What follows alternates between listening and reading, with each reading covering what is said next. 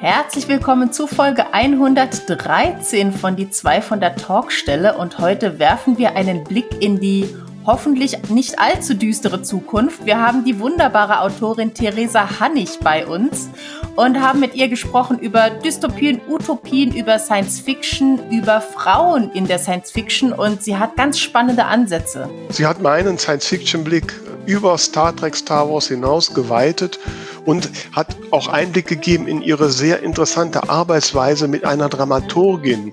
Wenn ihr da mehr wissen wollt, hört rein. Die zwei von der Talkstelle. Der Buchbubble Podcast mit Tamara Leonhardt und Vera Nentwich.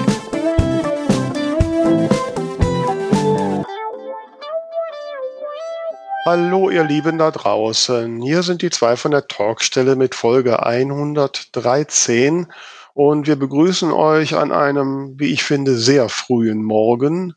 Ähm, und auch die Welt draußen ist schon ein bisschen diesiger als gestern. Ich hoffe nicht, dass das ein schlechtes Zeichen ist. Auf jeden Fall kommt jetzt wieder ein bisschen Sonne in unsere Sendung, weil die liebe Tamara ist da. Hallo Tamara. Hallo Vera. Mensch, ich habe das Gefühl, ich habe dich drei Wochen nicht gesehen. So viel ist passiert in der Woche. Oder nicht passiert, wie man es nehmen will. Ja, das heißt also, du hast eine Menge zu erzählen. Ja, aber äh, hast, hast du was zu erzählen? Ich will mich hier nicht vordrängeln. Sonst drängel ich mich immer vor. Also von daher darfst du dich ruhig vordrängeln. Ähm, nein, ich habe eigentlich nicht viel zu erzählen. Ich habe nur, weiß nicht, ob das nicht direkt die Stimmung drückt, aber ich habe letzte Woche an dich denken müssen. Also ich muss oft an dich denken, aber. Und das drückt die Stimmung? Nein, äh, das Thema, warum ich an dich denken musste, weil ich weiß nicht, ob du das mitbekommen hast. Da ist doch auf einer Veranstaltung von Fridays for Future ist eine Sängerin ausgeladen worden, weil die mhm. wie du. Rasterlocken hat, ne? Von wegen ja, ich wurde auch gar nicht oft drauf angesprochen. Okay, Entschuldigung. äh, ich musste da an dich dann äh, und habe gesagt, mein Gott, äh, jetzt übertreiben sie es aber echt. Ähm, naja, gut. Nein, ich wollte ja nicht politisch werden. Du kannst es auch ignorieren und wieder raus. Nein, nein, ich habe nur für mich beschlossen, ich werde mich öffentlich zu dieser Debatte nicht äußern.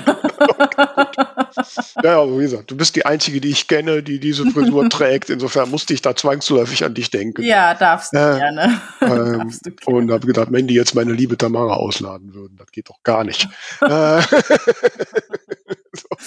Ach, ich glaube aber, dass die Sängerin dadurch ganz gut Publicity bekommen hat, immerhin. Ja, das auf jeden Fall, ja, ja. Sei ihr gegönnt. Ja, also wie gesagt, das war das, was ich so, was mich so beschäftigt hat. Ach so, ja, ich habe noch was anderes, ist mir am Wochenende, da musste ich auch an unsere vielen Gespräche denken. Ja, wir haben doch schon mal das Thema von den Protagonisten, die so einfach tun, was sie wollen. Ne? Mhm. Wo ich das schon nie. Und dann habe ich durch Zufall so beim Rumseppen bin ich auf eine ältere Fernsehserie bei Amazon Prime gestoßen, The Librarians, die Bibliothekare. In Deutsch heißt auch, glaube ich, The Quest. Warum das da The Quest heißt, frag mich mhm. nicht. Das ist so eine Fantasy-Serie. Und die haben dann jetzt so in der zweiten Staffel, die baut darauf aus, dass irgendwie aus Büchern magisch die Figuren alle äh, lebendig werden und versuchen, äh, sich ein besseres Ende da zu holen.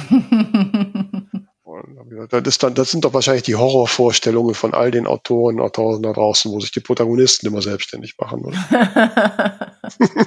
ja, so ungefähr funktioniert das. so, also, okay, jetzt habe ich eine Vorstellung.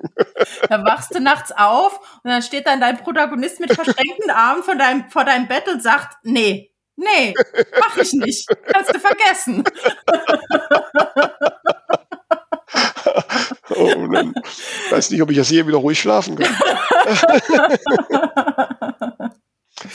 Ach so, und dann äh, eine Sache wollte ich noch sagen ne, ähm, an euch da draußen, falls ihr euch wundert, dass äh, der unser Podcast auf der von euch bevorzugten Podcast-App vielleicht ein bisschen anders aussieht oder die Texte ein bisschen anders aussehen. Das liegt daran, wir haben am Wochenende nämlich die technische Plattform gewechselt. Ähm, es sollte eigentlich alles besser werden. Ähm, ich bin auch guter Dinge, dass es so ist, aber hier und da kann es jetzt bei der Umstellung nochmal zu führen, dass so ein paar Texte ein bisschen verwurschtelt aussehen und so die Anfrage ein bisschen anders ist. Aber vom Grundsatz funktioniert alles, zumindest soweit ich das bisher so sehen kann. Wir werden jetzt mal sehen, das ist ja jetzt die erste Folge, die wir jetzt auf neuen Wegen produzieren. Mal gucken, wie das funktioniert. Aber ich bin da guter Dinge. Ich klopfe mal auf Holz. Ja, ja, sieht ganz gut aus. Also ich muss auch sagen, da wo wir jetzt sind, ja, ist auch, die haben einen echt tollen Support. Ich habe da, wir hatten da samstags, haben wir gewhatsappt, ob wir das machen und dann hat Tamara gesagt, wenn du meinst und das habe ich dann als Zustimmung gewertet und habe es gemacht und dann funktionierte da bei der Übernahme so ein paar Sachen nicht und dann habe ich da angemeldet und da kam sofort am Samstagabend noch eine Antwort von einem da, von den beiden, die dazu betreiben und dann haben die sofort da schon was dran geändert und sonntags morgens mir eine Excel-Datei geschickt und also richtig super. Das ähm, Service. Nö, auf jeden Fall, war ganz toll. Also von daher bin ich da sehr guter Dinge. Ja, und das andere Thema, was ich auch noch jetzt hier, wo ich gerade rede. äh, nix, wir sind schon bei Thema Nummer vier. ja, ist natürlich unser berühmter Buchbubble Bulletin, äh, bu, bu, bu. Des, dessen Nummer drei äh, nun auf den Wege zu euch da draußen ist, beziehungsweise wenn ihr die Folge hört, wahrscheinlich schon angekommen ist. Und sollte genau, er nicht. Gerade zieht er sich noch die Schuhe an. Genau. Und sollte er bei dir nicht im Postfach sein, dann liegt das wahrscheinlich daran, dass du ihn noch nicht abonniert hast, was natürlich ein großer Fehler ist und den solltest du sofort korrigieren. Und als Dankeschön kriegst du ihn dann natürlich auch sofort. Also, ne, der Link ist auf den, in den Show Notes, die du hoffentlich in deiner App dann auch siehst. Und äh, ansonsten auf unserer Webseite 2 von der Talkstelle von.de kann man ihn auch abonnieren. Genau, So, es ist jetzt wieder bin ich viel durch. Spannendes passiert in der Buchwelt und wir haben es für dich zusammengefasst. Korrekt. Äh, und äh, wir haben versucht, das Schöne zu finden. Ich sage jetzt nicht, wie es ausgegangen ist. ähm, hast du denn noch was Schönes? Wie war denn deine, du hattest doch deine, deinen Auftritt. Genau, ich hätte eigentlich meine Buchveröffentlichung gehabt am Freitag. Ähm, die musste ich aus diversen technischen Gründen verschieben.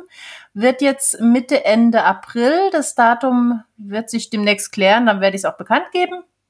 Aber ich hatte tatsächlich den Auftritt am Donnerstag und es war großartig. Es war super toll. Also die Location war ja schon sehr schick. Also das war die Rathausgalerie in Riegelsberg-Saar. Und das war eben so ein, so ein Glasraum, der auch einfach optisch sehr viel hergemacht hat, wo eine Vernissage ausgestellt war. Das war schon mal rein von der Location her sehr cool. Die Orga war ganz toll, die waren alle ganz lieb, die hatten richtig tolle Technik vor Ort. Und also der Raum hat sich gefüllt, es waren alle Reihen besetzt. Und ähm, was ich sehr, sehr toll fand, auch, also ich habe mich natürlich über alle gefreut, die ich kannte, aber ich fand tatsächlich sehr toll, dass eben viele neue Gesichter da waren. Und das hat mich schon sehr geflasht. Also, dass wirklich Menschen, die ich nicht kenne, die mich nicht kennen, gesagt haben an diesem Tag, ich ziehe mir nochmal die Schuhe an, ich gehe nochmal raus, ich gehe das Risiko ein, einen ganzen Abend mit dieser Frau da zu verbringen, ohne genau zu wissen, was mich eigentlich erwartet. Also das war schon eine Riesenehre, das hat mich echt geflasht. Und die waren super gut drauf. Also wir hatten ja ähm, dieses zweistündige Programm erarbeitet, eben eine Mischung aus Lesung und Gesang. Und ja, also die sind ganz toll mitgegangen. Ich habe dazwischen so ein bisschen erzählt, habe auch mit meinem Musiker äh, so ein bisschen geredet. Der hat auch ein paar Sachen erzählt und die haben viel gelacht. Ähm, sie waren, haben sehr gebannt zugehört, wenn ich gelesen habe und ähm, fleißig applaudiert, nachdem ich gesungen habe. Und von daher war richtig toll. Hinterher habe ich auch gut Bücher verkauft, sind alle zu mir gekommen, haben gesagt, sie hätten sich toll amüsiert. Also es war so ein richtiges Highlight, was einem ja richtig gut getan hat. Und ich muss echt sagen, eine der besten Entscheidungen war, die Schuhe auszulassen. ich hatte vorher schon in den Proben immer gemerkt, wenn es nicht so richtig geklappt hat, habe ich gesagt, warte, ich ziehe mal eben die Schuhe aus. Okay. Und dann habe ich irgendwie irgendwie kann ich mich dann besser bewegen, ich kann irgendwie freier singen, ich weiß nicht warum und ich fand das immer so ein bisschen bisschen aufgesetztes Hippie-Getue, wenn irgendwelche Künstler barfuß auf der Bühne stehen und habe jetzt aber festgestellt, es, es macht tatsächlich was mit mir. Und ähm, das war irgendwie, also irgendwie habe ich mich sehr frei gefühlt auf der Bühne und es sind auch ein paar Sachen schief gelaufen, also rein technisch oder vom Ablauf her, aber das war irgendwie überhaupt kein Problem. Also ich habe mich so wohl gefühlt mit den Leuten, dann habe ich irgendwie einen blöden Spruch darüber gebracht, dann haben wir alle gelacht und dann war es eigentlich dadurch noch besser. Also ja, also ein, ein sehr aufbauender Abend und ich hoffe, das wird sich sehr bald so wiederholen. Ja, das klingt toll und ich bedauere sehr, dass wir doch so weit auseinander sind. Wenn wir mal eben hinfahren, war es doch was weit. Ja, ich schau mal, dass, ich, dass wir uns ein bisschen in deine Richtung bewegen mit ja, wir schauen mal. Wir sehen uns ja demnächst mal. Wir müssen da mal Pläne schmieden. Ne? Also ich wäre bei deinem Sandy Shaw-Moment gern dabei gewesen. und Jetzt brauche ich nur dringend auch ein Funk-Headset, weil die hatten sowas tatsächlich vor Ort und ich war sehr, sehr froh darüber, weil ich vorher schon überlegt hatte, mir eins zu kaufen, ähm, eben für die, für die Lesung, ähm, weil ich mich dann freier bewegen kann und na, diese Funkdinger sind halt schon echt teuer. Und da hatten die aber gesagt, die haben eins und beim Soundcheck hat das aber alles war war irgendwie waren doch sehr viele Sachen, die wir da berücksichtigen mussten. Da habe ich schon gesagt, ach komm, dann nehme ich halt das Gesangsmikro und wollte dann halt einmal auch den Soundcheck machen, hatte dann in der einen Hand das Mikro, in der anderen Hand das Buch und habe gesagt, nee, bitte lass uns das mit dem Headset versuchen. Und ich war so froh drum, das gemacht zu haben, weil ich halt wirklich mich dann komplett, äh, ich auf der Bühne hin und her rennen konnte und vor und zurück und, und im Kreis drehen und machen konnte, was ich wollte. Und das war echt super. Und das heißt, äh, die nächste Anschaffung ist ein Funk-Headset. Ja, also ich muss auch sagen, wenn ich gefragt werde, was ich gerne hätte, ich nehme auch immer das Headset. Also vor der Anschaffung bin ich immer noch zurückgeschreckt. Ich habe mich da auch mal schon ein bisschen mit beschäftigt. Ich habe immer Angst, ich, ich kaufe dann eins und dann passt das bei der Hälfte der Anlagen nicht. Ne? Von daher habe ich bisher immer darauf gesetzt, dass die Veranstalter möglichst sowas haben. Mhm. Wenn sie es dann nicht haben, dann zumindest halt ein Mikro auf dem Stativ. Da kann ich immerhin noch so drumherum rennen ja, oder so. Ne? Ja. Aber ich habe auch immer am liebsten ein Headset, wenn ich es irgendwie kriegen kann. Na, also wir haben uns ein paar rausgesucht und ich kenne halt äh, vom Theater her einen äh, Bühnentechniker, den werde ich demnächst mal anhauen, was er meint. Der soll mir dann was empfehlen und dann kann ich dir hinterher sagen, ob es gut ist. Ja, das wäre super, wenn du mir einen Tipp geben kannst, dann denke ich da auch drüber nach, weil irgendwie ist es jetzt Zeit, mal wieder auf die Bühnen dieser Welt zu kommen. Äh, es ist, äh, ja, man ist ja sehr auf, ausgebremst worden. Ne? Hm, hm. So. Ja, jetzt müssen wir die Kurve kriegen zu unserem tollen Gast heute, ähm, den du ja ausfindig gemacht hast und kennengelernt hast. Äh, wer ist es denn heute? Ja, wir haben heute eine Autorin hier. Ich bin auf sie aufmerksam geworden, nachdem wir vor einigen Folgen über Dystopien gesprochen haben und ich gedacht habe, ich will mehr Dystopien hören und lesen. Auf Audible geschaut habe, was da so angeboten wird und über ihr Buch Die Optimierer gestolpert bin, was ich in einem Zug durchgehört und gleich noch den zweiten Teil Die Unvollkommenen hinterhergehört habe. Ich bin also äh, in kurzer Zeit zum großen Fan geworden, deswegen freue ich mich sehr, dass sie hier ist und sie hat auch jede Menge spannende Dinge zu erzählen, weil sie sich auch ja für Frauen in der Fantastik äh, engagiert, weil sie sich politisch engagiert und wie ich glaube, ein sehr interessanter Mensch sein dürfte. Herzlich willkommen oder vielleicht besser gesagt, jeder an seinem Platz, liebe Theresa Hannig. Ja, hi, servus. Und das ist ja mal, das ist ja mal eine schöne Begrüßung. Da freue ich mich gleich. Es geht ja runter wie Öl. Äh, ja, ich jetzt, allerdings, jetzt hast du die Latte natürlich hochgelegt. Jetzt hoffe ich natürlich, dass ich eine, eine spannende Gesprächspartnerin bin.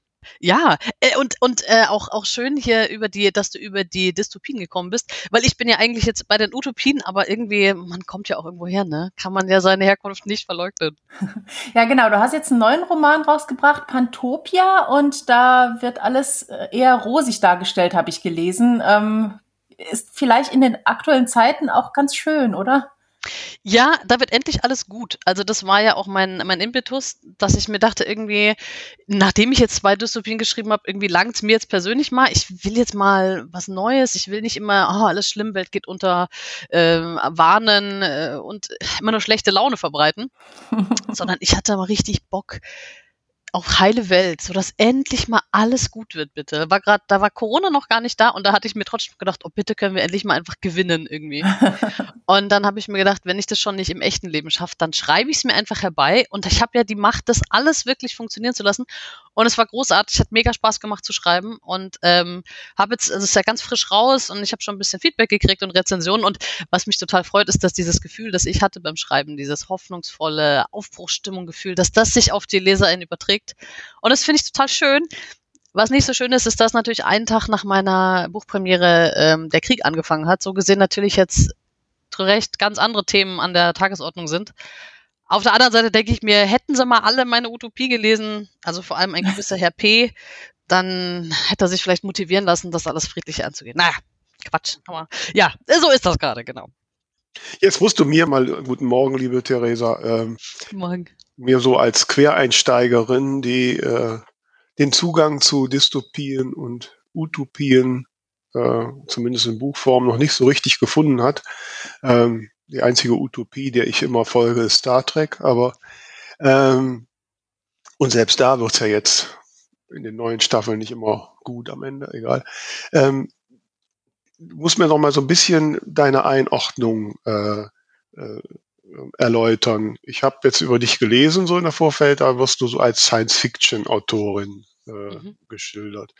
Ähm, so bei den Titeln und den Inhalten, ja, da war ich gar nicht so ganz sicher, ist das jetzt reine Science Fiction oder ist meine Vorstellung von Science Fiction, so die in Richtung Star Wars und Star Trek geht, so völlig falsch? Also das ist total interessant. Ich war, ich komme gerade ähm, von einer ähm, Konferenz in Bochum, wo es darum geht, wie Science Fiction die Zukunft beschreibt oder auch herbeischreibt. Und da wurde mehrmals, ich glaube drei oder viermal definiert, was Science Fiction ist. Okay. Und ähm, also da ging es, also es war tatsächlich auch sehr techniklastig, also einfach mit den technischen Möglichkeiten der, der Gegenwart extrapolieren in die Zukunft, dann imaginieren und irgendwie verrückte Ideen bringen, die die Zukunft nicht vorhersagen, aber wenn Menschen sich von dieser Science Fiction in, inspirieren lassen, die Zukunft quasi herbeischreiben. Also Hans Frey nennt das eine äh, Wirklichkeitsmaschine, wenn ich das jetzt richtig mich dran erinnere. Mhm. Anyway, das ist so die, die sehr technische Science Fiction. Und das meinen viele auch immer, wenn sie von Science Fiction sprechen.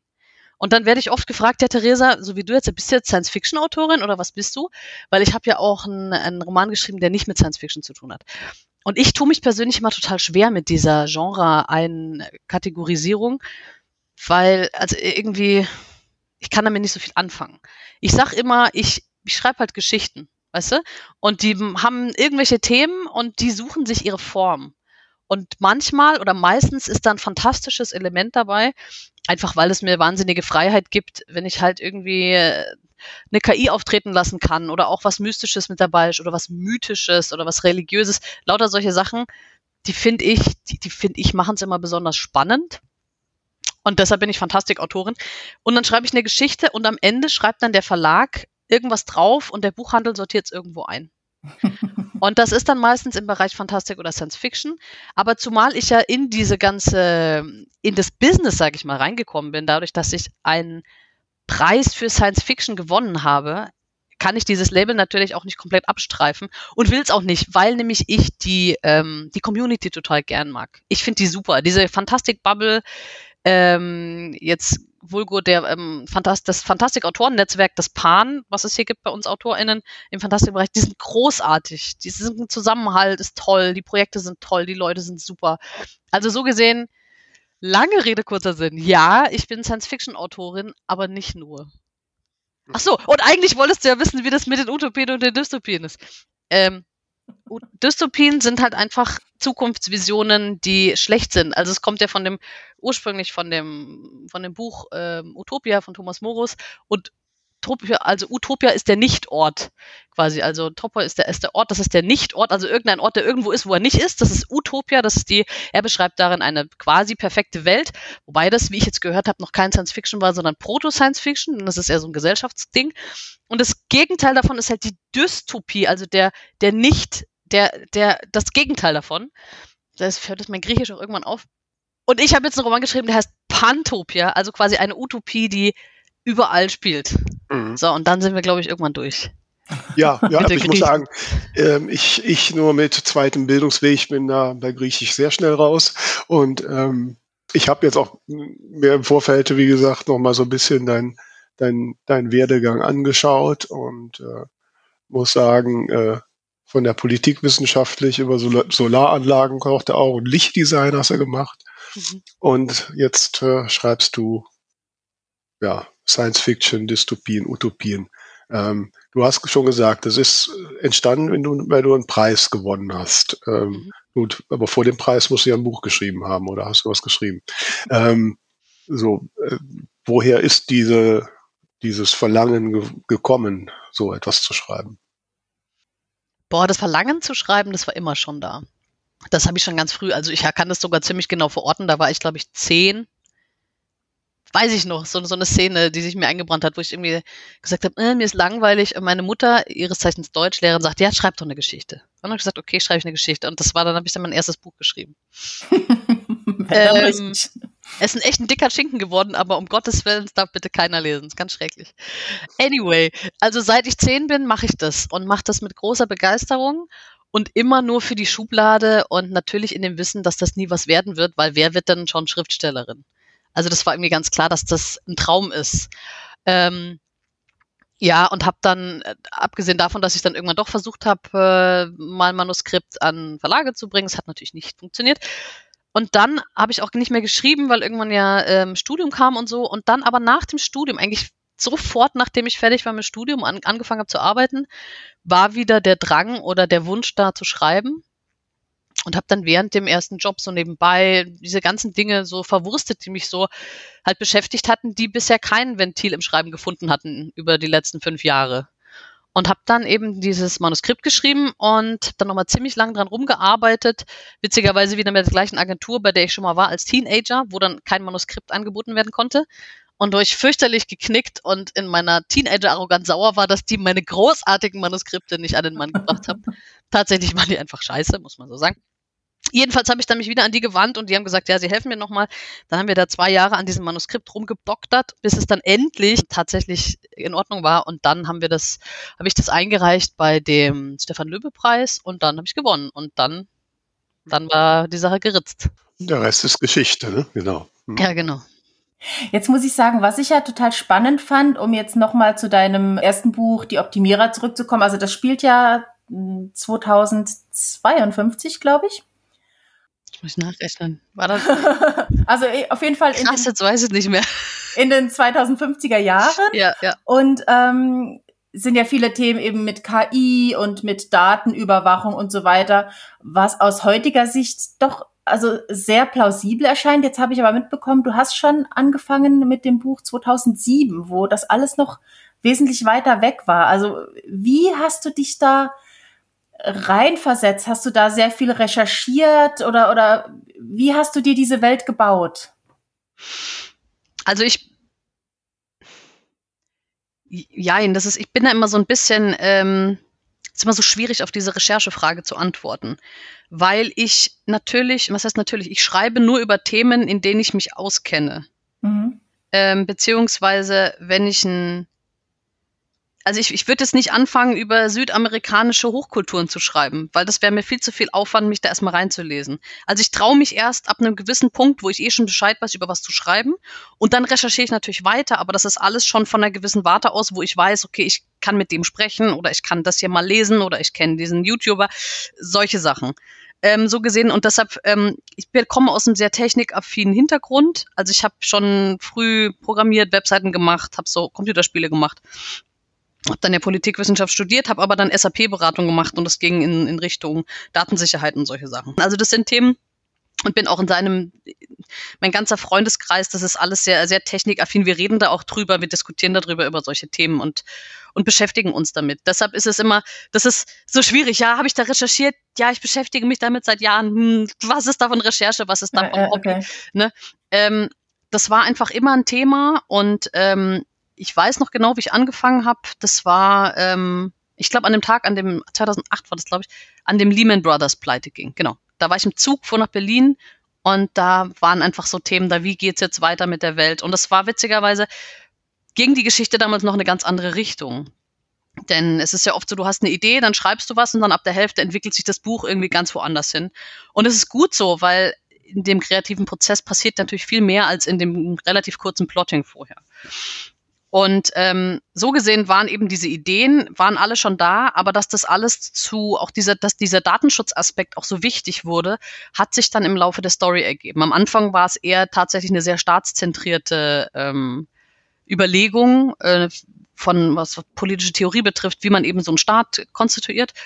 Und es wurde aber im Laufe der Zeit auch immer unwichtiger. Und was man auch nicht vergessen darf, es gibt ja auch noch ein Lektorat und das streicht einem ganz schön viel raus. dankenswerterweise. Und es gibt da so einen kleinen Zusatz, den ich auf meiner Webseite veröffentlicht habe, der heißt äh, die Optimierer History. Da kann man sich so ein paar Kapitel nochmal durchlesen, die rausgefallen sind, die aber eigentlich so den historischen Hintergrund dieses Buches darlegen und wo man vielleicht auch ein bisschen sieht, dass vorher der Schwerpunkt so ein bisschen anders war. Mhm. Habe ich deine Frage beantwortet oder bin ich in, ins Unendliche abgedriftet? Naja, das fangen wir wieder ein. Ähm, aber bevor wir ins Unendliche gehen, wollte ich noch mal ein bisschen so auf das, auf das Jetzt zurückkommen. Mhm. Ich meine, die Themen, die du da ansprichst, die sind ja, ja, zum Teil gar nicht so weit weg von dem Heute und von verschiedenen Sachen. Bist du denn in deinem realen Leben auch jemand, der da, wie drücke ich es jetzt richtig aus, äh, vorsichtig äh, umgeht und was weiß ich, äh, kein WhatsApp nutzt und Google meidet und was auch immer für Dinge tut? Oder ähm, reicht es dir, das in deinen äh, Utopien auszutoben und der Rest? Also ich habe mich, ich bezeichne mich immer als große Datenschützerin. Mittlerweile muss ich da leider von meinem Ross ein bisschen runtersteigen. Ich bin jetzt, was ich eher jetzt äh, befürworten würde, wäre Datensouveränität. Denn Datenschutz wird nicht mehr so funktionieren, wie wir es jetzt haben. Also die Sache ist die, ich habe sehr lange gebraucht, um WhatsApp zu installieren, weil ich gemerkt habe, dass die gesellschaftlichen Nachteile, die wir dadurch hatten, es nicht zu haben, waren echt immens. Also ich habe zwei Kinder, die waren im Kindergarten, Fußballverein, wir wurden nirgendwohin eingeladen, haben alles verpasst. Das war für die Kinder echt schlimm, es tat mir total leid. Irgendwann gesagt, okay, das machen wir jetzt nicht mehr. Jetzt mache ich WhatsApp und ja, im Zeiten von Corona hätten wir ohne WhatsApp auch keinen einzigen Tag überlebt, denn jeden Tag wurde da halt äh, hin und her debattiert, was auch war, wie, was man mit den Kindern macht und so weiter. Also ähm, ja, die, ich, ich würde gerne viel privater sein mit meinen Daten. Ich würde die gern viel mehr schützen. Also ich habe natürlich das übliche, was man so halt hat, irgendwie Skriptblocker und die Cookies werden immer gelöscht und keine History angelegt, dieses ganze Blabla. Ich will, habe auch kein, kein Tracking zugelassen und so. Aber ja, ich benutze auch Google und ja, ich benutze jetzt auch seit neuestem Instagram aus Gründen, das ist ganz schrecklich. Ja, sorry, es tut mir, ich bin, ich hadere damit noch sehr. Aber es ist immer so ein bisschen bei mir, ähm, ich werde auch mal ein bisschen hier von, meiner eigenen Familie, die, die schimpft mich dann so ein bisschen, weil ich immer sonst sage, ihr müsst Daten schützen, ihr müsst aufpassen, wo postet ihr eure Fotos und so. Und dann sagen die, ja, aber du bist doch jetzt auch da und da und da dann sage ich, ja, ich benutze das halt beruflich. Das ist für mich als Autorin, wenn ich jetzt ein Interview über Instagram live mache, dann brauche ich die Instagram-App. Finde ich selber total dämlich, aber habe ich gehört, jetzt ist so, muss sein. Na gut, dann muss ich diese Kröte schlucken. Danach deinstalliere dann wieder und ärgere mich, dass Meta, Facebook trotzdem meine Daten schon hat. Hat, haben sie ja über, über WhatsApp. Also ich bin da grundsätzlich nach wie vor sehr dahinter, dass ich sage, wir müssten als Gesellschaft darauf achten, welche Daten wir rausgeben und dass die großen Konzerne dann nicht zu mächtig werden. Und wenn ich jetzt richtig geguckt habe, ist das ja auch gerade eine Initiative auf EU-Ebene, dass eben da die, ähm, die Macht der Konzerne ein bisschen gebrochen wird. Grundsätzlich müssten wir, glaube ich, zu einem vollkommen anderen System kommen, ein sogenanntes Prosumentensystem. Das heißt, das normal ist, dass die Daten nicht gesammelt werden und die UserInnen selber entscheiden können, wem sie welche Daten für welchen Preis verkaufen und dann davon profitieren. Das wäre, glaube ich, eine faire Lösung. Und dass du halt sagst, du machst Datenspenden an den Staat oder NGOs oder irgendwelche Vereine oder Forschungseinrichtungen, die dann damit was anfangen können. Zum Beispiel jetzt hier äh, Corona-Warn-App zum Beispiel. War ja eine sau gute Sache dass wir gesagt haben, wir, wenn, wenn ich infiziert bin, dann und gebe ich das frei und sage auch, wenn ich, also immerhin anonymisiert, wen ich getroffen habe, dass die Mehrheit, dass die Gesellschaft davon profitieren kann, dann ist es schon eine gute Sache, aber es müssen die entsprechenden rechtlichen Rahmenbedingungen vorliegen. Ja, wobei, ich meine, dann ist doch damit zu rechnen, dass wir es so ähnlich haben wie mit den ganzen Cookie-Bannern, dass du es irgendwie gewohnt bist, eigentlich immer okay zu sagen. Äh, oder ja, du, das du ist natürlich halt Mann. Genau, du hast recht. Das geht in die völlig falsche Richtung, weil es so eine Abstumpfung verursacht und alle sagen, ja, klick, klick, klick. Das muss man anders machen. Ja, oder wenn du halt Nein sagst und äh, da gibt's ja so, es gibt ja so Funktionalitäten, wo du Dinge ausschalten kannst, gerade jetzt so im Meta-Umfeld. Äh, da kommt dann immer die dicke Warnung, welche Funktionen du dann alle nicht mehr hast, wenn du das machst. Ne? und so, das ist ja ist ein schwieriges Umfeld. Ich muss gestehen, ich bin da wahrscheinlich viel zu zu äh, locker mit. Ich habe mir hab immer mal scherzhaft gesagt, ich flute die so mit meinen Informationen. ähm, aber und äh, es gibt so einen alten Grundsatz, den hat mir mal jemand gesagt, poste nichts im Internet, was du nicht auch deiner Oma erzählen würdest. Und äh, mhm. dann, solange ich meine Orgien auf Instagram nicht teile. Ähm, das fände die Oma aber ganz interessant, glaube ich. Hat eine ganz gutes Verhältnis zu meiner Oma. Aber es ist natürlich, äh, ich bin da kein Vorbild. Also liebe Kinder da draußen, macht der Vera nicht nach. Ähm, jetzt aber so, ich, ich stelle mir das auch, ist das nicht total beängstigend, sich in solche Zukunften reinzudenken, die, ja, wo dann all das Negative in so Sachen rauskommt? Leidet da nicht die Zuversicht und die Hoffnung für die Zukunft? Ja, total. Deshalb hatte ich auch so Lust, mal das Gegenteil zu schreiben und alles gut werden zu lassen. Aber ich befürchte, wenn ich so gucke, was so, was so demnächst ansteht, ich fürchte, das nächste Buch wird wieder in die andere Kerbe schlagen. Ich bin schon so ein bisschen unglücklich darüber, aber mal. Hast ja. du jetzt Sehnsucht nach dem negativen Ende? Ist da so eine dunkle Seele in dir? Die, die ist da, die habe ich ganz erfolgreich bekämpft die letzten Jahre. Aber nee, ist es gerade so ein, so, ein, so ein Projekt, ich kann da noch nicht so im Detail drüber sprechen, aber was jetzt gerade ansteht, was ich wahrscheinlich machen werde, was sau interessant ist, aber ich hadere ein bisschen, weil ich schon weiß, okay, dann bin ich zwei Jahre schlecht gelaunt. Das ist ein bisschen blöd, aber es, es lohnt sich wahrscheinlich. So, aber Irgendwas dann jetzt, ist ja immer. Gut, aber jetzt musst du noch mal, wir, wir sind ja jetzt auch der Podcast für die Autorinnen, Autoren und wir wollen ja ein bisschen noch tiefer ins Detail gehen. Jetzt bin ich ja, ne, ich komme ja aus dem Bereich der, der heiteren Literatur, nicht? Auch wenn bei mir schon mal jemand umgebracht wird, am Ende wird alles gut und die haben sich alle lieb. Und ähm, so, wie konkret, wie gehst du ein Projekt an? Bist du eine detaillierte Plotterin? Malst du dir am Ende aus, erstmal die Katastrophe will ich am Ende haben? Oder äh, wie fängt deine Arbeit an an so einem Projekt? Hm, das ist eine gute Frage. Das frage ich mich jetzt auch fürs neue Projekt. Das ist ganz gut, dass wir darüber sprechen.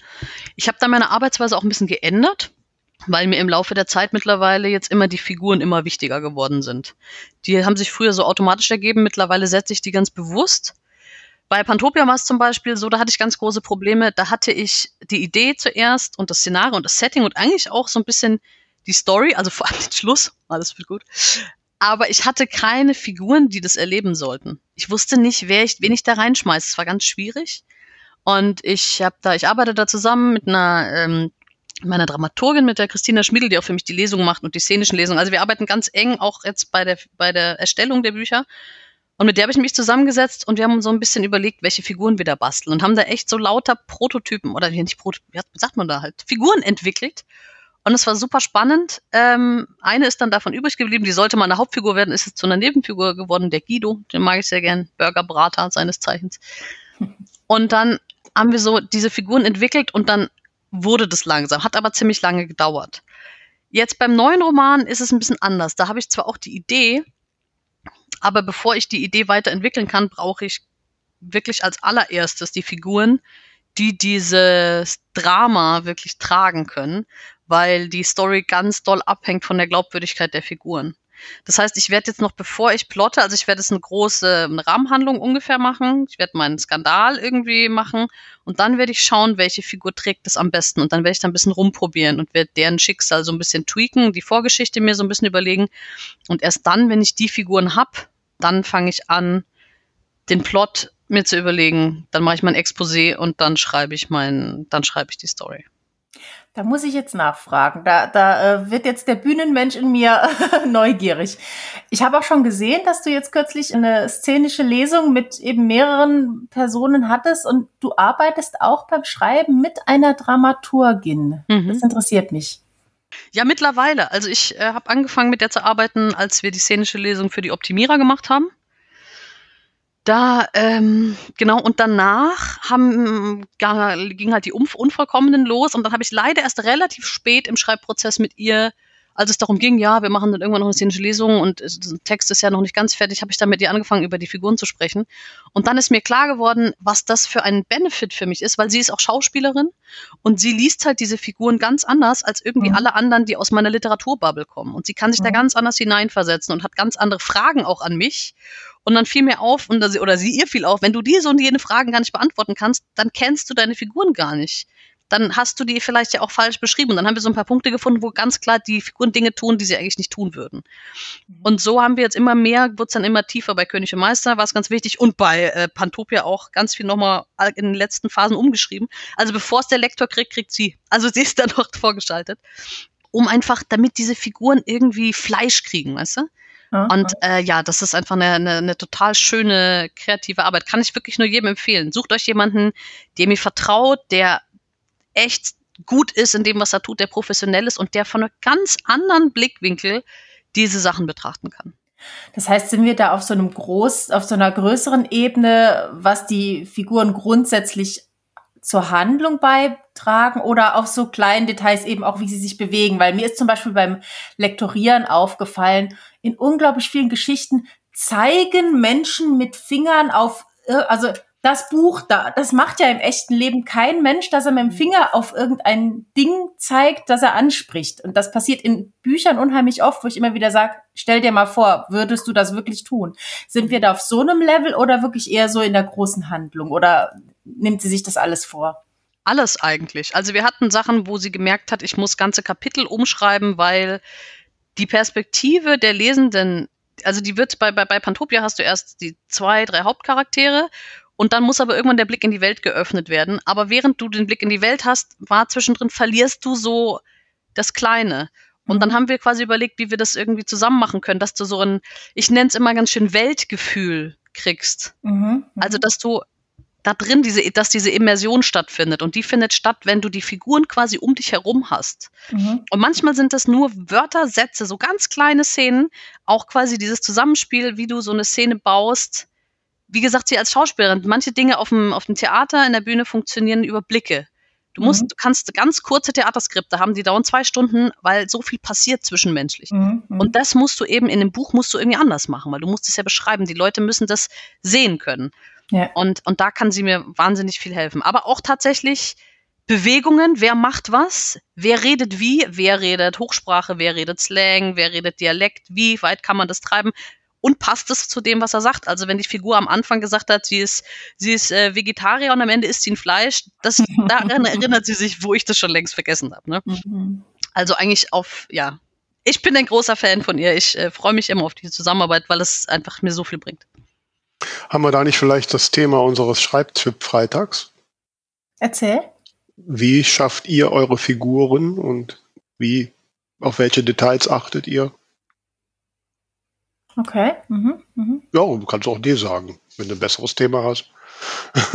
nee, nee, warum nicht? Also, ja, genau. Also die Figuren, wie, wie sind sie, wie sprechen sie, wie verhalten sie sich? Wie arbeitet ihr sie? Ja, ja. Finde ich gut. Erzählt uns das diesen Freitag unter dem Hashtag Schreibtipp Freitag. So, jetzt muss ich aber nochmal als die pragmatische und die mehr technisch schauende nochmal ein bisschen nachhaken. Wie konkret habe ich mir das vorzustellen? Dramaturgin, ähm, macht die das einfach, weil ihr euch gut leiden könnt? Oder ist das eine geschäftliche Beziehung? Das heißt, musst du sie bezahlen? Ja. Wenn ja, wie viel? Und hat die, kriegt die Anteile an den Tantiemen? Wie funktioniert das? Ja, da kann ich natürlich jetzt vertraglich nicht so sehr ins Detail gehen, aber ja, ich bezahle sie. Ähm, und sie kriegt auch Anteile an den Lesungen von mir. Mhm.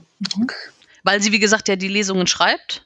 Also wir machen das zusammen, aber sie, also genau, das muss ich vielleicht auch noch erwähnen. Wenn ich eine Lesung mache, dann gehe ich nicht einfach hin und lese eine halbe Stunde, sondern wir setzen uns vorher zusammen und überlegen uns, was ist quasi die Kernaussage dieses Buches?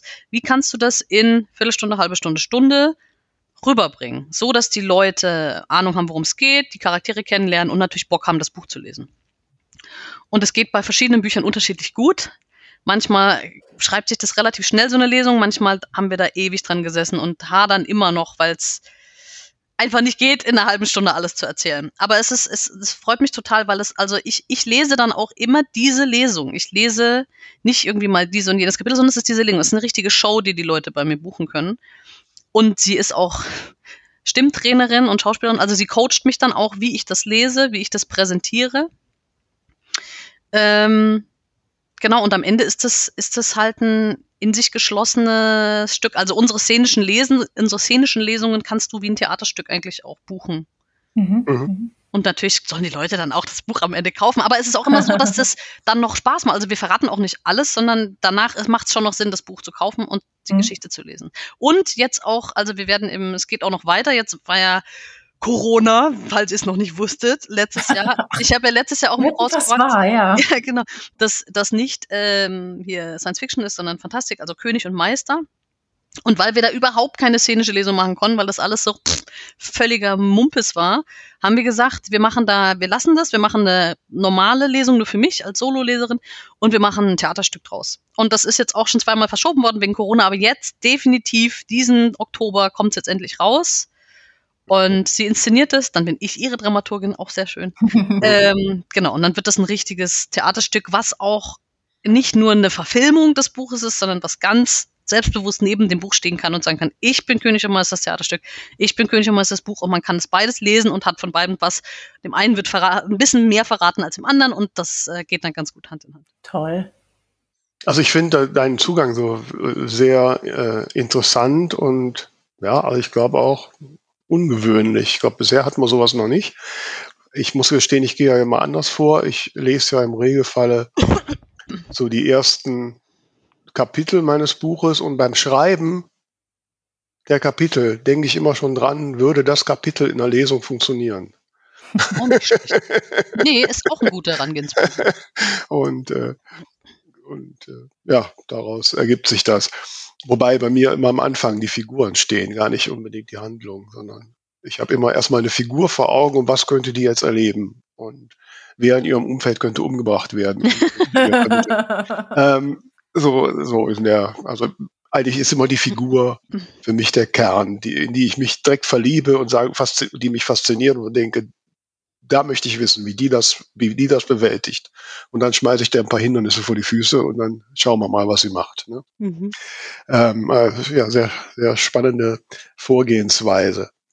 Ein anderer äh, Gedanke, der mir direkt so am Anfang gekommen ist, ähm, ich war ein bisschen ja, überrascht eigentlich, ähm, weil ich bisher immer so der Meinung war, dass gerade Science Fiction eher so ein klassisches Nischengenre ist, was eigentlich hauptsächlich im Self-Publishing stattfindet und war dann sehr überrascht, dass ich feststellte, nein, bei dir ist das ja alles Verlag. Ähm, und ich, mir war gar nicht bewusst, dass es da auch noch größere Verlagsszenen gibt, äh, die Science Fiction machen. Ähm, hast du schon mal so in Self-Publishing Areas geguckt, was da so geschieht oder geht das an dir vorbei? Geht tatsächlich bisher an mir vorbei. Ähm, ich bin, ich habe ich hab ein Kinderbuch geschrieben, was gerade nicht so richtig einen Verlag findet. Hallo Verlage! äh, ja, aber wenn das nicht kein Verlag findet, werde ich das dann selbst rausbringen. Da hadere ich aber noch ein bisschen, also ich warte noch ein bisschen auf die ganzen Absagen, die kassiere ich alle und dann ähm, oder Zusagen. Ähm, und dann, dann werde ich mich damit tatsächlich ein bisschen mehr beschäftigen müssen, weil ich will das unbedingt veröffentlichen. Aber ab, im Augenblick habe ich da überhaupt noch gar keinen Plan. Mhm. Aber interessant, dass du es gesagt hast, dass du das Gefühl auch hattest, dass da am meisten im Self-Publishing stattfindet. Weil ich dir da also jetzt ein bisschen mit Zahlen unterfüttern kann, weil ich ja für mein Projekt Fantastische Frauen da so ein bisschen ge gewildert habe in den Datenbanken der, der Science-Fiction ähm, Zulieferer und Sammler und festgestellt habe, dass tatsächlich im normalen Buchhandel nur zehn Prozent dessen ankommt, was insgesamt an Science Fiction in Deutschland produziert wird. Das heißt jetzt nicht, dass das alles Self-Publisher sind, aber es sind halt Klein- und Kleinstverlage und auch und Heftchenromane und lauter, lauter solche Sachen. So gesehen hast du da gar nicht Unrecht. Also es ist schon richtig, dass der größte Teil geht irgendwie am Mainstream vorbei und ist so ein Nischen- oder so ein Fandom-Thema, habe ich das Gefühl. Ja, wobei ich es nicht bestreiten oder nicht äh, ausschließen will, dass Science Fiction nicht, oder dass Self-Publishing nicht auch Mainstream sein kann. Äh, es gibt mhm. ja nun sehr erfolgreiche Autorinnen und Autoren. Und, und ich ja. möchte nochmal äh, an alle ihr euch da draußen, Self-Publishing ist nicht nur dann ein Thema, wenn man keinen Verlag findet. Also nur das ja, ja, na, du hast vollkommen. Nee, nein, du hast vollkommen. Ich möchte auch niemanden auf den Schlips treten, überhaupt nicht. Ich bin nur, weißt du, das ist nur so ein, ähm, das ist für mich so Terra Incognita. Ich kenne mich da gar nicht aus. Und dementsprechend scheue ich mich natürlich auch, ähm, weil ich will nichts falsch machen und habe auch ein bisschen Schiss vor dem vor dem Aufwand. ist jetzt schon, bin jetzt schon breche zusammen unter der Last der ganzen Aufgaben, die ich habe. Und ich habe natürlich gern, dass das jemand für mich macht, dass ich mich nicht auch noch darum kümmern muss. Aber es, ja, vielleicht geht's nicht. Vielleicht muss man das irgendwann machen. Und natürlich sehe ich auch die, also es ist natürlich auch attraktiv, gerade wenn du dir die, ähm, die Margen anguckst, die du damit verdienen kannst. Aber ähm, und das mit dem ja. Aufwand, das ist auch relativierbar. Es gibt für alles Dienstleister. Ähm, ja, nein, es, also, ist, es ist wirklich Typsache. Ja, ja, ist sicherlich. Wobei auch da, auch wenn wir jetzt so ein bisschen vom Thema Science Fiction wegkommen, aber ich merke immer wieder in Gesprächen mit Verlagsautoren, Autoren, dass so der, der Wissensstand über Self-Publishing da zum Teil sehr, sehr dünn ist. Ja, glaube ich dir ähm, sofort. Und, äh, und ich glaube, wir versuchen durchaus mit unserem Podcast da auch ein bisschen Aufklärung zu machen und ein bisschen die Brücken zu bauen. Äh, für mich ist immer wieder spannend so die Sicht auf die Verlagsautorinnen äh, und Autoren, weil ich mir so gar nicht vorstellen kann, dass dass ich das alles nicht mehr selbst machen kann. Zumal meine bisherige Verlagserfahrung jetzt eher mit einem kleineren Verlag ist, äh, der sich durchaus eingesetzt hat und bemüht und macht. Das steht außer Frage. Aber ich sehe nicht, dass die sehr viel mehr Möglichkeiten haben als ich. Mhm. Ja, so ist vielleicht was anderes, wenn man hier bei, bei den Großen ist. Ne? Ähm. Ja, ich glaube, der entscheidende Vorteil, also ich habe ja auch ähm, König und Meister bei einem kleinen Verlag rausgebracht. Der entscheidende Vorteil ist bei den Großverlagen, dass du halt, dass die halt eine, die große Vertriebsabteilung haben und dich einfach standardmäßig in Buchhandlungen reinbringen, wenn die Buchhandlungen einfach so ein so großes Kontingent von dem Verlag für jedes Programm kaufen. Und dann liegst du halt schon mal im Laden drin und dann wirst du auch mal vielleicht aus Versehen mitgenommen. Und wenn du nur in einem kleinen Verlag bist, der halt nahezu das nicht hat, sondern nur beliefert auf Anfrage oder auf Events, dann bist du quasi unsichtbar. Hm. Und ähm, dann, wenn dann auch äh, online-marketing-mäßig jetzt nicht so viel da ist, dann bist du komplett unsichtbar. Deshalb ähm, ist, das, ist das total schwierig. Ich traue mich einfach noch nicht, muss ich sagen. Nein, also ist auch, äh, aber wenn du da Fragen hast, kannst du uns gerne ansprechen. Wir helfen. Ja, sehr gut. Ich komme nochmal auf dich zurück, gerne. Jawohl. Ich würde jetzt aber gerne nochmal zurückkommen auf ein Stichwort, was du gerade gesagt hast, dein Projekt Fantastische Frauen. Das finde ich auch sehr spannend. Erzähl mal. Ja, ich bin da ja so ein bisschen reingeschlittert. Ich bin ja spätberufene Feministin. Das ist ein bisschen peinlich, ähm, weil ich einfach in meiner, ähm, meinem persönlichen Leben nahezu nie Diskriminierung erfahren habe und mir deshalb dachte, ach ja, ist ja alles supi. Ja, ich weiß, ich sage ja, ist ein bisschen peinlich. Ähm, und dann fing das so an, wann war ich? 2018 war ich auf dem Podium auf der Frankfurter Buchmesse, da ging es um, um Ursula K. Le Guin, da habe ich mich so ein bisschen eingelesen und hatte dann auch so die ersten Erfahrungen, wo ich mir dachte, was ist denn hier los?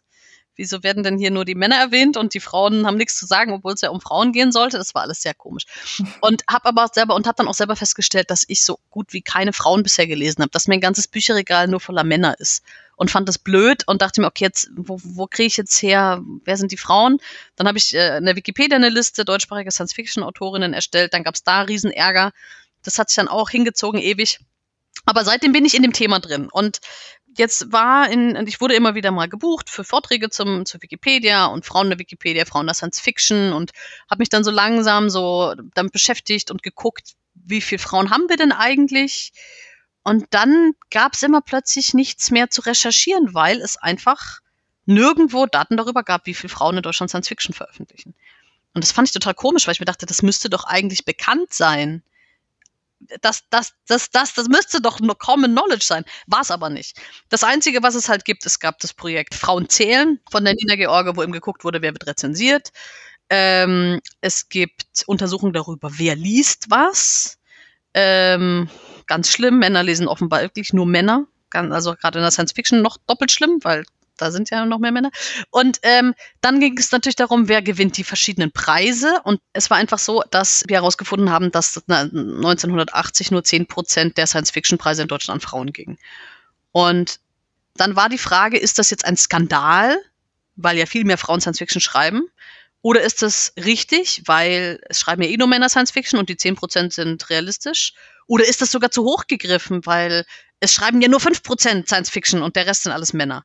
Und da konnte man schön hin und her diskutieren und sich persönlich aufregen, aber tatsächlich wusste niemand, wie die, Tat, wie die Zahl ist. Und dann habe ich mir immer gedacht, okay, wenn es mir das keiner sagen kann, dann zähle ich halt selber nach. Und dann habe ich da ähm, coolerweise den Hinweis gekriegt, dass der Christian Pre, der ist von ähm, Science Fiction Club Deutschland, wurde mir das empfohlen, der ist Österreicher und der sammelt seit Jahrzehnten Science Fiction. Also auf seiner Website unfassbar. Der sammelt einfach alles, was ein deutschsprachiger Science Fiction erscheint. Und der war so nett, dass er mir seine Datenbank zur Verfügung gestellt hat und dann haben wir das quasi ausgewertet. Und das äh, musste erstmal gemacht werden. Das gab auch einen riesen Kritikpunkt. Wie unterscheidest du das halt? Ist es eine Frau, ist es ein Mann? Es ging halt über Vornamen. Ich habe das über eine Vornamendatenbank gemacht. Nicht-binäre Menschen konnten wir irgendwie nicht, konnten wir nicht erfassen, weil das über die Menge der Daten einfach nicht funktioniert hat. Und auch und wenn unter Pseudonym geschrieben wurde oder man unter dem einen oder dem anderen, es ging halt nur, was automatisierbar, automatisiert erfasst wurde. Und da sind wir eben dann drauf gekommen, dass gut ein Viertel, also schwankt natürlich ein bisschen und Spoiler, Tendenz fallend, nicht steigend, ein Viertel der ähm, AutorInnen Frauen sind. Und äh, ich habe das dann nochmal mit, mit einer zweiten Datenbank gemacht von Libri. Das ist ja so ein äh, Barbuchsortiment. Also die, die beliefern den Buchhandel und die haben ja auch ihre Datenbank zur Verfügung gestellt. Die haben, wie ich schon erwähnt habe, wesentlich weniger Science Fiction als was Christian Pré gesammelt hat. Aber bei denen war ungefähr auch ein Viertel am Schluss. Die hatten noch vor ein paar Jahren viel, viel weniger. Da waren Frauen nur bei ungefähr neun Prozent. Dann schoss es hoch auf 30. Jetzt ist es ungefähr, wo so bei 24, 25 Prozent pendelt sich das so ein. Wobei natürlich schon es ja oft so ist, dass eben mit einem Pseudonym gearbeitet wird des anderen Geschlechts, eben weil man ja davon ausgeht, in diesem Genre habe ich sonst keine Chance. Genau, das war so ein interessanter Nebeneffekt. Ähm, es gab bei vielen ähm, nicht Pseudonymen, sondern gerade wenn die Leute ihre Initialen benutzen. Mhm, mhm. Ähm, da kannst du ja mit dieser automatischen Vornamenzuweisung nicht mehr weiter. Da habe ich dann Hilfe gekriegt, auch vom Udo Klotz, vom Kurt Laswitz Preis, weil der kannte sich aus, der wusste einfach, wer wer ist. Und da haben wir auch zugeordnet und da hat sich dann herausgestellt, dass da ein höherer Anteil, also ungefähr 30 Prozent der AutorInnen, die mit Pseudonym arbeiten, sind Frauen. Also, dass du dann sagst, okay, es lohnt sich für eine Frau, ähm, ein, ein Initialen zu nehmen, weil man dann denkt, sie wäre vielleicht ein Mann, weil sie dann mehr von Männern gelesen wird, weil wir wissen, Männer lesen zu ein, Männer lesen zu 81 Prozent Männer und nur zu 19 Prozent Frauen. Also wenn man einen großen, möglichst großen Markt abschöpfen will, hm. als Frau sollte, könnte, würde man sich ein männlich klingendes Pseudonym geben oder einen Initialen vorne dran. Wobei das jetzt mal äh, bei anderen Genres, wir hatten ja letztlich ja den Michael Maisheit, wenn der einen Liebesroman schreibt, dann nennt er sich Vanessa Manzini. Genau. Weiß, Frauen, äh, Liebe, Liebesromane werden halt eher von Frauen geschrieben, oder? Mann. Genau, da ist quasi genau das, das Problem oder die Situation genau andersrum, ja. Ja, also von daher das ist so, ne? Mit den, das sind so diese Genre und äh, Erwartungen und dieses Schubladensystem, in das man immer da geschoben werden soll. Das hat sie ja am Anfang auch schon. Ich finde das auch immer schwierig. Also ich kann mir das irgendwie nicht so vorstellen, meinen Wobei Namen ich, zu ändern. Ich, ich finde es halt gerade, muss ich sagen, in der Science Fiction fände ich es total wichtig, ja, ich natürlich sage aus meiner Warte auch, sage ich mal, wichtiger, aber beim Liebesroman, naja, vielleicht auch aus anderen Gründen wichtig. Also wichtig, dass da mehr Frauen gelesen werden, weil die einfach eine ganz andere Perspektive reinbringen. Science Fiction, wie ich ja vorhin schon gesagt habe, hat ja auch eine gewisse Funktion für die, für die Zukunft. Also es, Science Fiction generiert so den Grundkonsens darüber, was wir von der Zukunft erwarten können und mhm. schafft damit auch so Möglichkeitskorridore. Also irgendwie, äh, ich habe da gestern, wie gesagt, auf dieser auf dieser Konferenz, auf der ich war in Bochum, ganz interessante, ganz interessanter Vortrag auch zur zur ähm, Mann, äh, Frau im Mond von der ähm, Thea von Habu, was ja dann von Fritz Lang verfilmt wurde, für diese Verfilmung 1936 irgendwie, wurde dann als PR-Gag, sollte eine Rakete in den Himmel steigen. Und dieser Typ, der die Rakete bauen sollte, hat dann Nervenzusammenbruch gekriegt. Das ist nie passiert, aber trotzdem hat er so ein Raketentriebwerk dafür erfunden, was dann später für die erste Apollo-Rakete wirklich verwendet wurde. Also so hat quasi Science Fiction über das Marketing, über das wirklich die Realität und die ähm, fantastische Entwicklung beeinflusst. Oder zum Beispiel, es gab ähm, den, wie hieß der, Verein zur Förderung der Raumschifffahrt e.V., wo mhm. auch Werner von Braun Mitglied war, ne? Also der 40 mhm. Jahre später dann ja mit der verantwortlich war für die Raketen. Also da quasi, das ist also Realität und Science Fiction, das ist schon eine sehr enge, enge Verzahnung. So, und jetzt kommen die Frauen, oh Gott, hole ich heute lang aus. Das Problem ist, dass bei Science Fiction ja sehr oft zukünftige technische Entwicklungen vorangetrieben werden, aber das Gesellschaftsbild, das Frauenbild vor allem, ungefähr 20 Jahre zurückhinkt und du dir nur die Augen rollen kannst. Du denkst, oh Gott, okay, das ist jetzt eine künstliche KI und super, aber sie hat Titten und sie ist dem Mann hörig. So, oh. Danke, schön. Und, und deshalb fände ich so, fände ich so wichtig, dass gerade in dem Bereich eben die Perspektiven von Frauen mehr gesehen und gelesen und gehört werden, weil die eben diesen anderen Blick drauf bringen auf unsere jetzige Gesellschaft und auf die Zukunft und andere Geschichten erzählen und andere Lösungen auch vorschlagen für die Probleme, die wir schon immer hatten. Und da brauchen wir einfach jetzt neue Ansätze und nicht immer den gleichen Quark irgendwie. Held rettet die Welt und dann Love Interest wartet zu Hause und findet alles toll. Ja, ich glaube aber schon, dass da jetzt eine Menge in Bewegung ist. Also wenn ich da so jetzt mal so von der Fernseh- und der Kulturlandschaft schaue, aber gut, in der Science-Fiction-Literatur, da bin ich noch nicht so drin. Das kenne Nee, du hast recht. nicht. Doch, Hm? doch, du hast recht. Es, es passiert viel. Und das ist ja auch, ich, ich, ist ja nicht so, dass ich ja die Einzige bin, die da so bohrt und, und Bretter bohrt. Mhm. Das machen ja ganz viele, einfach weil viele sehen, es ist notwendig und viele auch das Bedürfnis haben. Und deshalb bin ich da einfach Teil einer, einer größeren Bewegung, die einfach stattfindet. Es ist, oder Mhm. wir alle sind ja Teil dieser Bewegung. Wir alle kämpfen ja dafür, dass es vorangeht. Und ich finde auch, dass sich da viel getan hat und, und weiterhin tut. Ja, bin ganz zufrieden. Ja, also finde ich auf jeden Fall toll, dass du dich dafür einsetzt und da eine Stimme bist, die dann wir auch nochmal hier nach außen tragen. Ähm, bist du eigentlich ähm, Ende April hier beim Fantastik-Netzwerk-Treffen hier in Düsseldorf? Ja. Ja, dann sehen wir uns. Ach, schön. Ja, cool. ja, ich darf da nämlich eine Rede halten. Ähm, und ähm, ja, jetzt, ne, jetzt bin ich da auch raus. ich wollte noch eine schlaue Frage stellen. Ach so, du hast vorhin, genau, du hast gesagt, du hast hier bei Wikipedia Listen gemacht. Hast du eigentlich einen Zugang zu Wikipedia? Ja. Kannst du da mal dafür sorgen, dass wir da auch mal genannt werden? Mm, Wer ist wir, euer Podcast, meinst du? Ja, zum Beispiel. Das, Wobei, die haben ja eine Regel, Self-Publisher nennen die nicht, ne? Nee, Ist ja also so. es gibt, es ist das große Thema, der große Gral der Wikipedia, die Relevanzkriterien. Da musst du gucken, für alle möglichen Kategorien gibt es da unterschiedliche Relevanzkriterien. Ich weiß jetzt nicht, wie die von PodcasterInnen sind. Wenn du die erfüllst, kein Thema. Wenn du die nicht erfüllst, no way. Wird nicht klappen. Naja. Wobei es da ja auch noch, die, ich weiß nicht, Tamara, wie ist da der Stand? Ich meine, der Self-Publisher-Verband wollte sich ja da mal einsetzen, weil ja irgendwie Self-Publishing-Autoren generell da noch ausgeschlossen sind. Ja, ja, wir hatten da mal diverse Gespräche, wo durchgeklungen ist, dass man eben ohne Verlagsveröffentlichung doch als Autor oder Autorin sehr, sehr schwierig reinkommt bei Wikipedia, auch wenn man zu Bestsellern gehört. Mhm. Ähm, von daher ganz spannende, ganz spannender Kontakt. Vielleicht frage ich dich dann offline nochmal. Genau. Ja, kannst du machen. Also es gibt hier, ähm, ich kann dir, äh, schau es hier, schau jetzt hier ganz live und direkt. Genau. Also es gibt für AutorInnen extra Relevanzkriterien. Und ähm, so, relevant. Du musst ein äh, oder mehrere erfüllen. Und nur eine davon ist, dass du bei einem renommierten Verlag veröffentlicht hast. Aber selbst das reicht teilweise noch nicht. Also wenn nur, weil jemand ein Buch bei einem Verlag veröffentlicht Mhm. hat, kommt er noch Mhm. nicht in die Wikipedia. Ja. So, was, was sein muss oder sein kann oder sein darf, ist, du musst vorher schon in einer Enzyklopädie irgendwo gestanden haben. Du musst mindestens einen renommierten Literaturpreis gewonnen haben. Und renommiert bedeutet, dass auch der Literaturpreis einen Eintrag in der Wikipedia hat. Wenn du Mhm. halt den XY-Preis gewonnen hast, dann funktioniert es noch nicht. Mhm. Du kannst ein Standardwerk verpasst haben. Dann musst du, genau, hier steht's, mindestens zwei Monographien ähm, in einem Verlag veröffentlicht haben. Oder hier, wenn du in einem Selbstverlag veröffentlicht hast, dann zählt das nur, wenn es eine angemessene Verbreitung in wissenschaftlichen Bibliotheken war, in besonderer Weise öffentlich wahrgenommen wurde oder es sich um einen an anerkannten Wissenschaftsverlag handelt.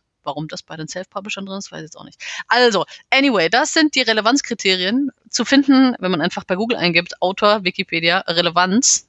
Mhm. Da gibt's auch zu allem, also auch Königshaus, Sportler, Profiboxer und so weiter. Es gibt zu allem Relevanzkriterien. Und darüber wird natürlich gestritten bis aufs Blut. Mhm. Also, Ja. Ach, Ja. Es Jetzt lohnt hast sich du, Ich nur, nur, nur ganz kurz, auch für alle Ja. euch da draußen. Ähm, ein Wikipedia-Eintrag ist echt eine schöne Sache, aber es, ich äh, empfehle euch, es lohnt sich, lieber ein bisschen zu warten und den hinzuschreiben, wenn er sicherlich durchkommt, als erst den hinzuschreiben, dann sich durch eine Löschdiskussion zu quälen, dann gelöscht zu werden und Mhm. dann Jahre später ein zweites Mal zu versuchen reinzukommen, weil dann steht immer schon das Damoklesschwert, ja, du wurdest ja schon mal gelöscht über dir. Mhm. Also da echt ein bisschen vorsichtig sein. Okay. ja, auf jeden Fall hast du jetzt mein dystopisches Gefühl wieder geweckt, dass wir nicht relevant sind. Ne? ähm, nur Wikipedia relevant. Das heißt nicht, dass du als Mensch nicht relevant bist. Das ist nur Wikipedia relevant. Oh. Ja, liebe Theresa, also es ist äh, ähm, sehr erhellend, äh, verschiedene Arbeitsweisen kennenzulernen und die Welt so in die Science Fiction äh, oder den Blick in die Science Fiction Literatur mit dir da äh, gewagt zu haben. Du weißt, oder ich weiß nicht, ob du es schon weißt, wir haben am Ende immer so eine Rubrik, die, wo unsere Gäste noch ja, etwas mitteilen können, was Ihnen in letzter Zeit besonders begegnet oder was Sie für besonders empfehlenswert halten. Wir nennen das das Ding der Woche. Das Ding der Woche. Hast, ist dir da was begegnet, was du unseren Hörerinnen und Hörern näher bringen möchtest? Ja, ich habe ein ganz tolles Buch gelesen. Das möchte ich, davon möchte ich berichten. Und zwar ist es besonders, weil ich super wenige Bücher lese. Ich hörlese alles eigentlich nur, weil ich keine Zeit und Muße zum Lesen finde. Und das ist mal wieder seit langer, langer Zeit ein Buch, was ich wirklich in der Hand hatte und durchgeschnupft habe. Und zwar ist das Athos, oh Gott, welche Zahl? 2600 irgendwas? Athos von Nils Westerböhr. Kleiner Spoiler, ja, es kommt eine KI vor und die schaut ziemlich heiß aus, aber ist egal, weil die Geschichte ist aus der Perspektive dieser KI erzählt und das ist super Mhm. interessant. Mhm. Also ein ganz tolles Buch, hat mir total gut gefallen. Hab den Nils auch gerade kennengelernt, das war sehr schön. Über Instagram, muss ich leider gestehen. äh, aber wir haben uns dann in Bochum getroffen. Ein cooler Typ, äh, super interessant, sehr cooles Buch. Ja, kann Mhm. ich ja, das klingt empfehlen. auf jeden Fall äh, sehr lesenswert. Also da muss ich mal reinschauen. Ich glaube, da finde ich meinen Zugang noch in jenseits von Star Trek in die Science-Fiction-Literatur. hm? äh, aus dem Blick einer KI. Das finde ich. Äh, ich versuche immer das Wort spannend zu umgehen, aber Vera wurde einmal von einem Hörer oder einer Hörerin gerügt, Weil alles immer spannend ist. weil? Ja, alles ja. immer spannend ist. Ja, bei, bei Athos ist so, ich, was, was, was ich so immer wieder suche, was man ja so selten kriegt, finde ich, bei Literatur, ist, dass du, dass es so ganz neu ist. Du liest sowas und du hast das Gefühl, oh, habe ich noch nie gelesen.